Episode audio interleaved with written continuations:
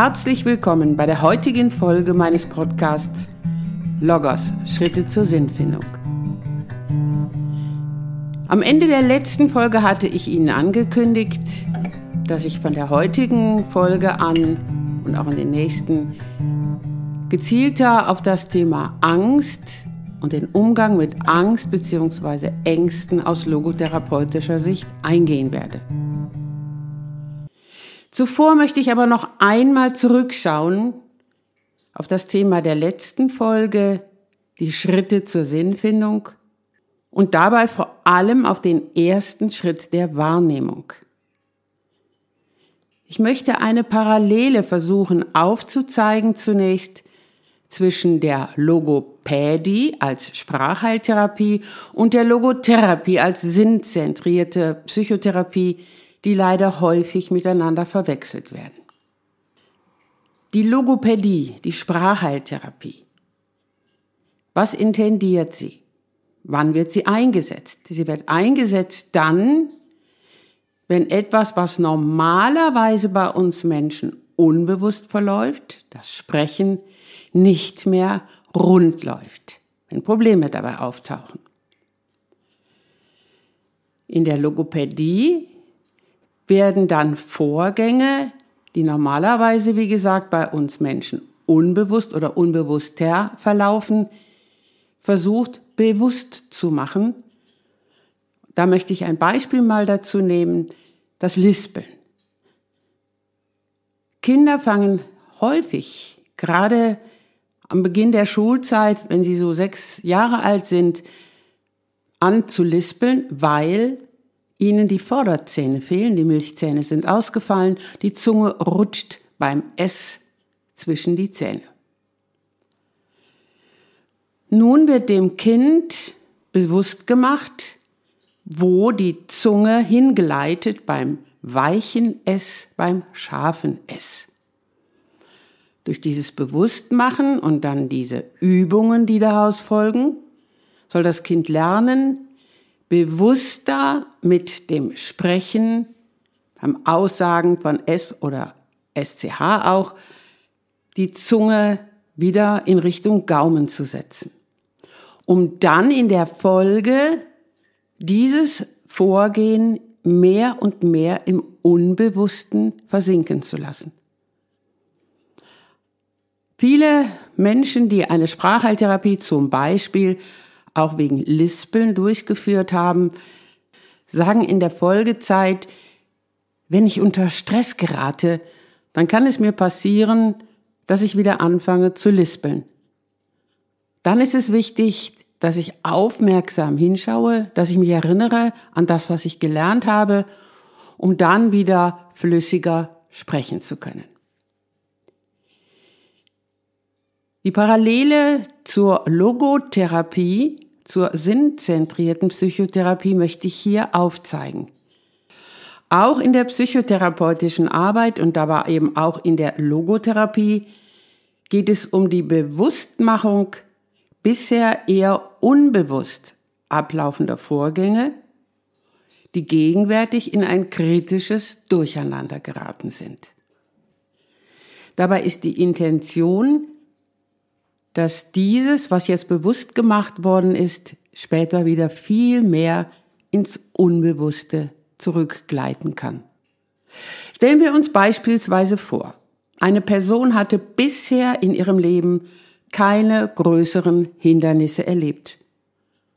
Und plötzlich oder auch langsam einschleichend entwickelt diese Person Ängste, mit denen sie immer weniger umgehen kann und die ihr zunehmend die Lebensfreude nehmen. Dann geht es zunächst darum, die übermäßig gewordenen Ängste besser verstehen zu können. Vergleichbar ist dies vielleicht mit einem Defekt bei einem maschinellen Gerät, bei dem dieser Defekt vor der Reparatur erst herausgefunden werden muss.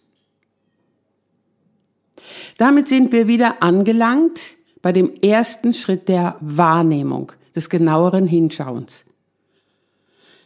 Selbstverständlich ist es auch in der Logotherapie von großer Bedeutung, zunächst genauer hinzuschauen auf das bisher gelebte Leben mit all seinen Facetten. Dazu gehört auch, inwiefern bisher Ängste im Leben der betreffenden Person eine Rolle gespielt haben. Wann das gegenwärtige Problem sichtbar wurde und so weiter. Diese mitunter umfangreiche Arbeit reicht aber aus Sicht der Logotherapie alleine nicht aus. Denn der Patient nimmt nicht nur in sich selber die große Angst wahr, die Angst tritt auch als ein menschliches Phänomen von außen an ihn heran, bedrängt ihn, erscheint ihm so groß und mächtig, dass er oder sie sich immer hilfloser erlebt, der Angst etwas entgegenzusetzen. Wenn dies so ist, dann ist es von Bedeutung, nicht vor der Angst wegzulaufen, sondern sie genauer in den Blick zu nehmen, sie zunächst verstehen zu können.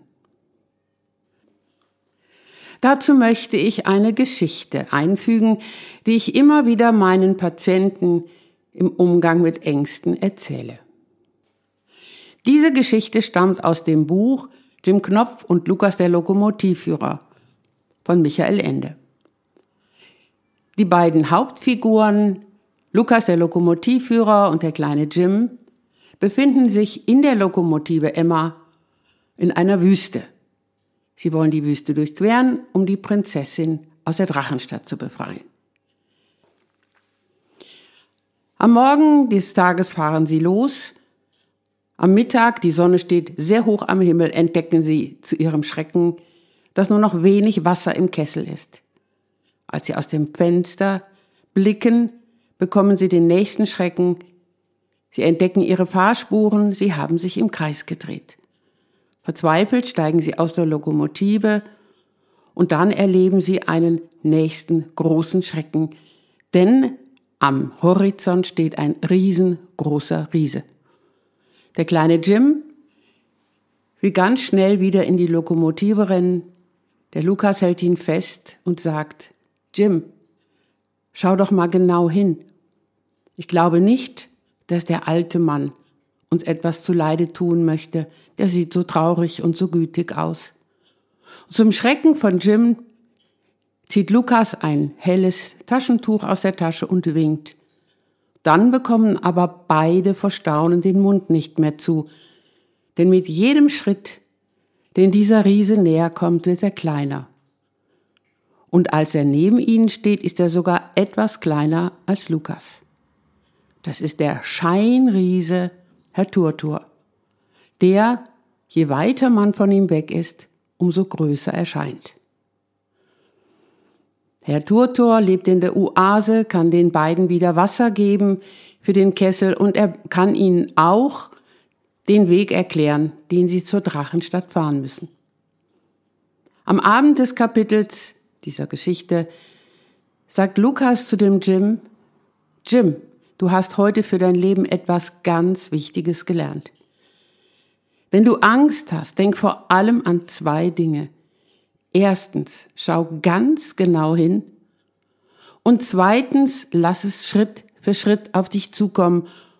Und du wirst, so wie heute, ganz häufig erleben, dass sich die Angst als viel kleiner herausstellt, als du vorher gedacht hast.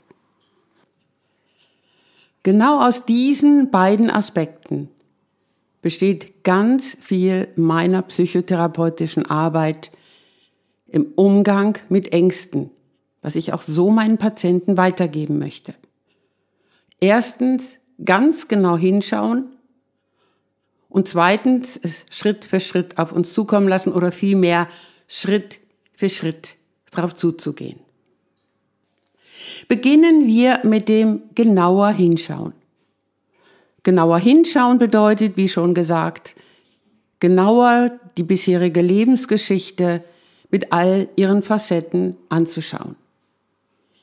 Dies aber reicht alleine aus logotherapeutischer Sicht nicht aus.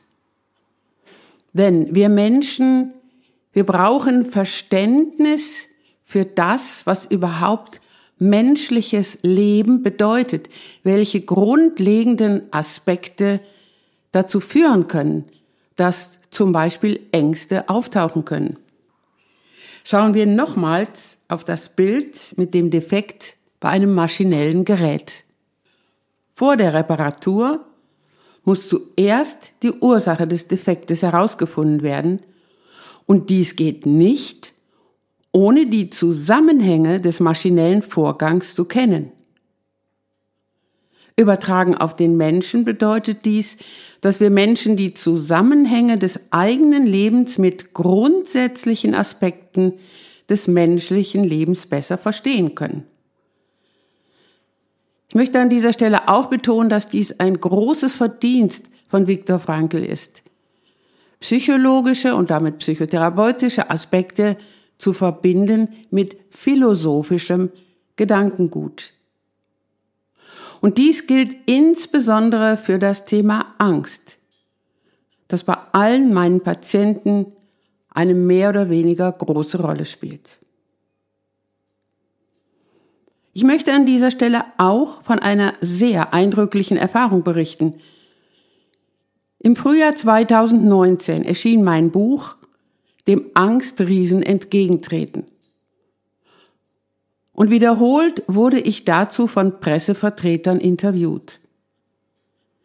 Bei den einzelnen Interviews wurde mir häufig die Frage gestellt, was ist denn Angst?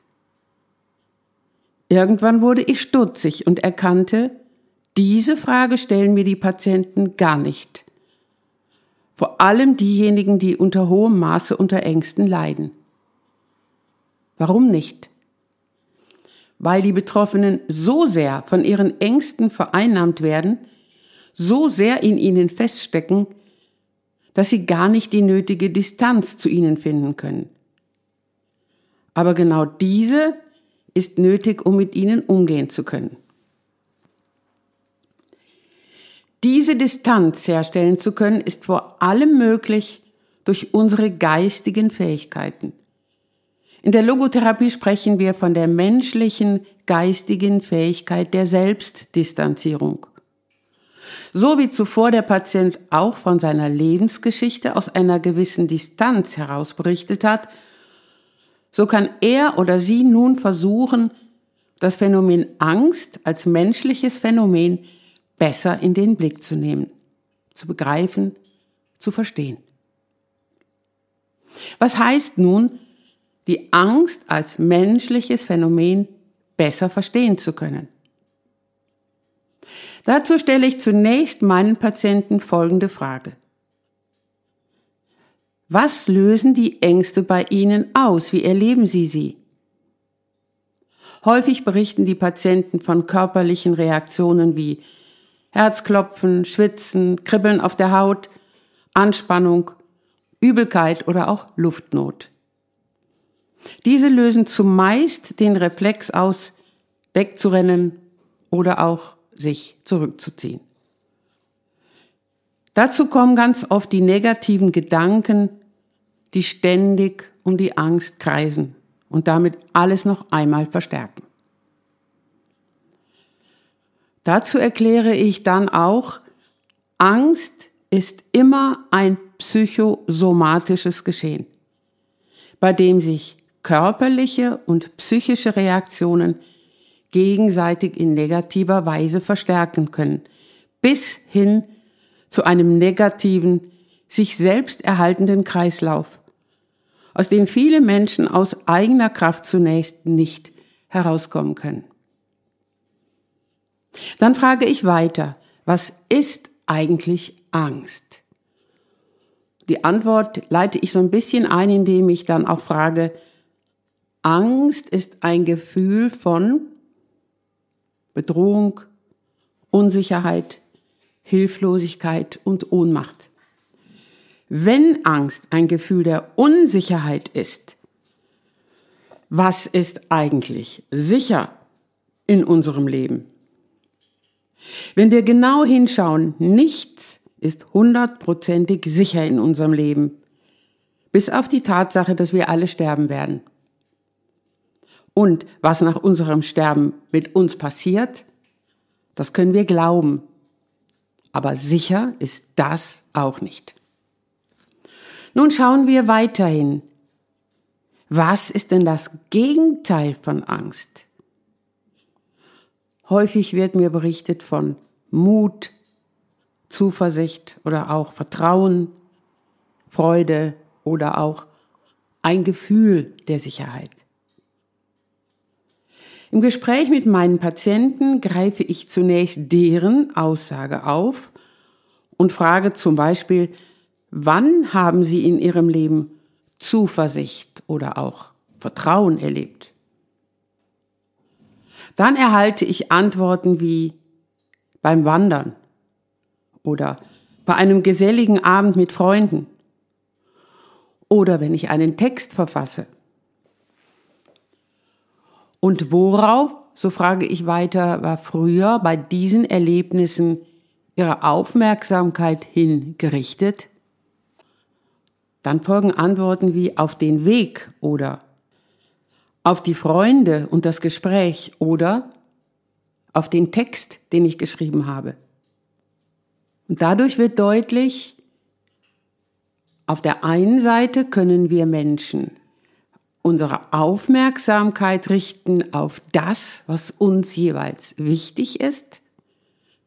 Auf der anderen Seite können wir uns vor allem, was wir tun oder auch bei allem, was wir tun, fürchten. Wir können vor allem Angst haben.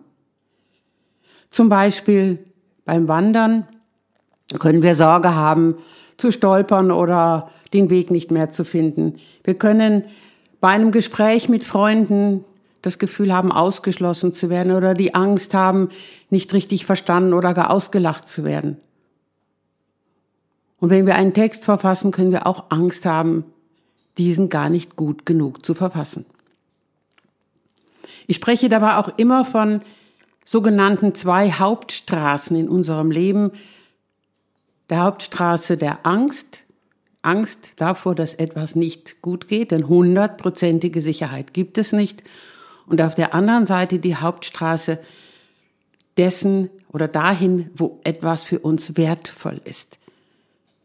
Letztlich die Hauptstraße der Liebe. Angst gehört zu unserem Leben dazu. Es gibt kein Leben ohne Angst. Diese Hoffnung mal ohne Ängste leben zu können, muss ich allen meinen Patienten schon zu Beginn der Therapie nehmen. Gleichzeitig können wir Menschen aber lernen, damit umzugehen. Und nun schauen wir weiter im Hinblick auf grundlegende Aspekte menschlicher Ängste. Grundlegend gehört auch dazu zu beschreiben, Angst hat zwei Facetten bei uns Menschen. Grundsätzlich. Zum einen die Angst, die eine Signalfunktion, eine Schutzfunktion hat. Wir können auch sagen, es geht um reale Ängste.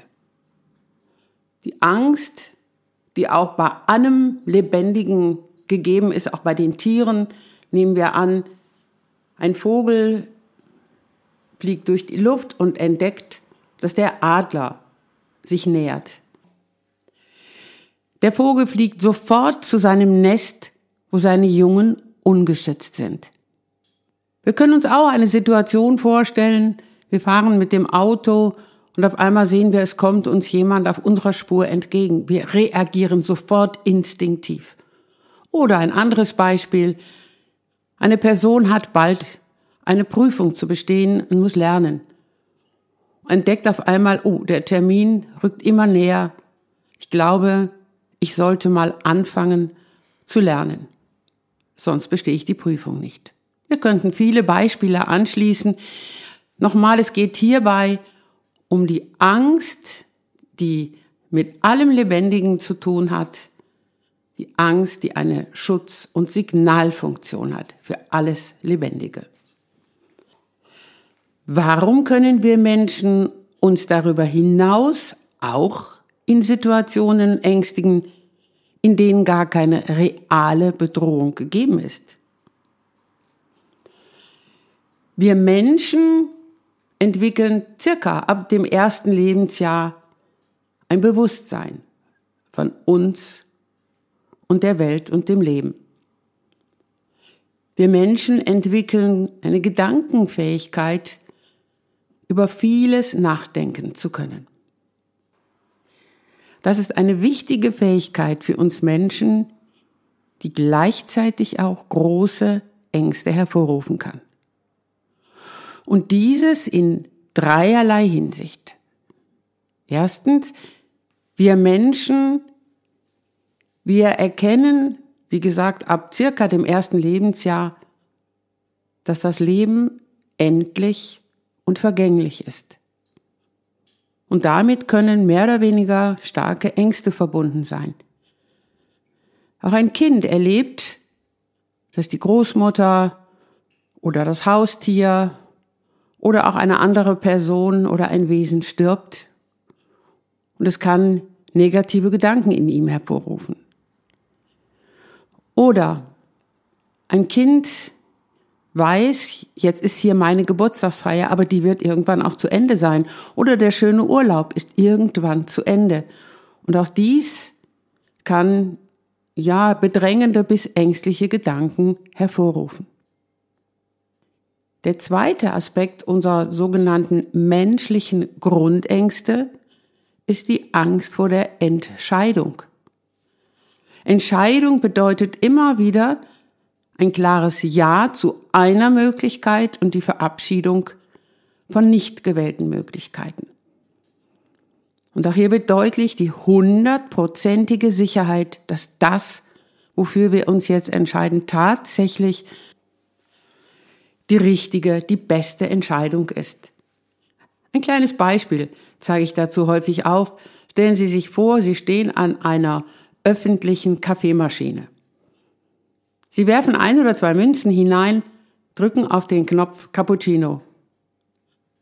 Espresso kommt heraus.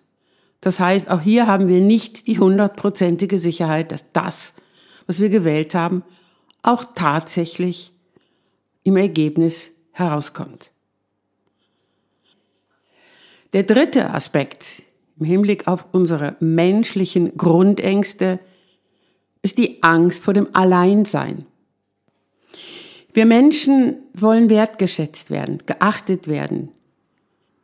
Wir wollen dazugehören, wir wollen geliebt werden. Und in Gedanken können wir auch das immer wieder verlieren. Beziehungsweise wir können die Bedrohung erkennen, dass wir dieses verlieren können. Letztlich sind wir Menschen allein mit unseren Schmerzen, unseren Gedanken und unseren Entscheidungen. Wir können uns jederzeit vorstellen, von einem geliebten Menschen verlassen zu werden. Und wir wissen, dass wir am Ende unseres Lebens ganz alleine werden gehen müssen. Gleichzeitig wollen wir geliebt, beachtet und geachtet werden. Wir wollen dazugehören, wir wollen Gemeinschaft erleben aber eben letztlich ist auch dies nicht sicher. Wir Menschen wollen Sicherheiten, die es letztlich nicht gibt. Unser Leben ist ständig umgeben von Risiken und Unwägbarkeiten. In unseren Gedanken können wir uns ständig mit diesen Risiken beschäftigen. Und dieses ist ein zutiefst menschlicher Vorgang, Ängste, das betone ich immer wieder, hat nichts zu tun zunächst mit besonderer Empfindlichkeit oder Mimosenhaftigkeit, sondern Angst gehört zu unserem menschlichen Leben dazu. Aber wenn Ängste neben den realen, den begründeten Ängsten ein menschliches Grundphänomen darstellen, das aus unserem Bewusstsein und aus unserer Fähigkeit zu denken entspringt, ist es dann nicht auch möglich, genau umgekehrt, durch unser Bewusstsein und durch unsere Gedankenfähigkeit zu lernen, mit ihnen umzugehen? Genau dies möchte ich Ihnen in der kommenden Folge näher bringen. Liebe Zuhörerinnen und Zuhörer, ich bedanke mich für Ihre Aufmerksamkeit und freue mich auf die nächste Folge mit Ihnen. Auf Wiederhören und bis zum nächsten Mal. Ihre Ursula Thierrier.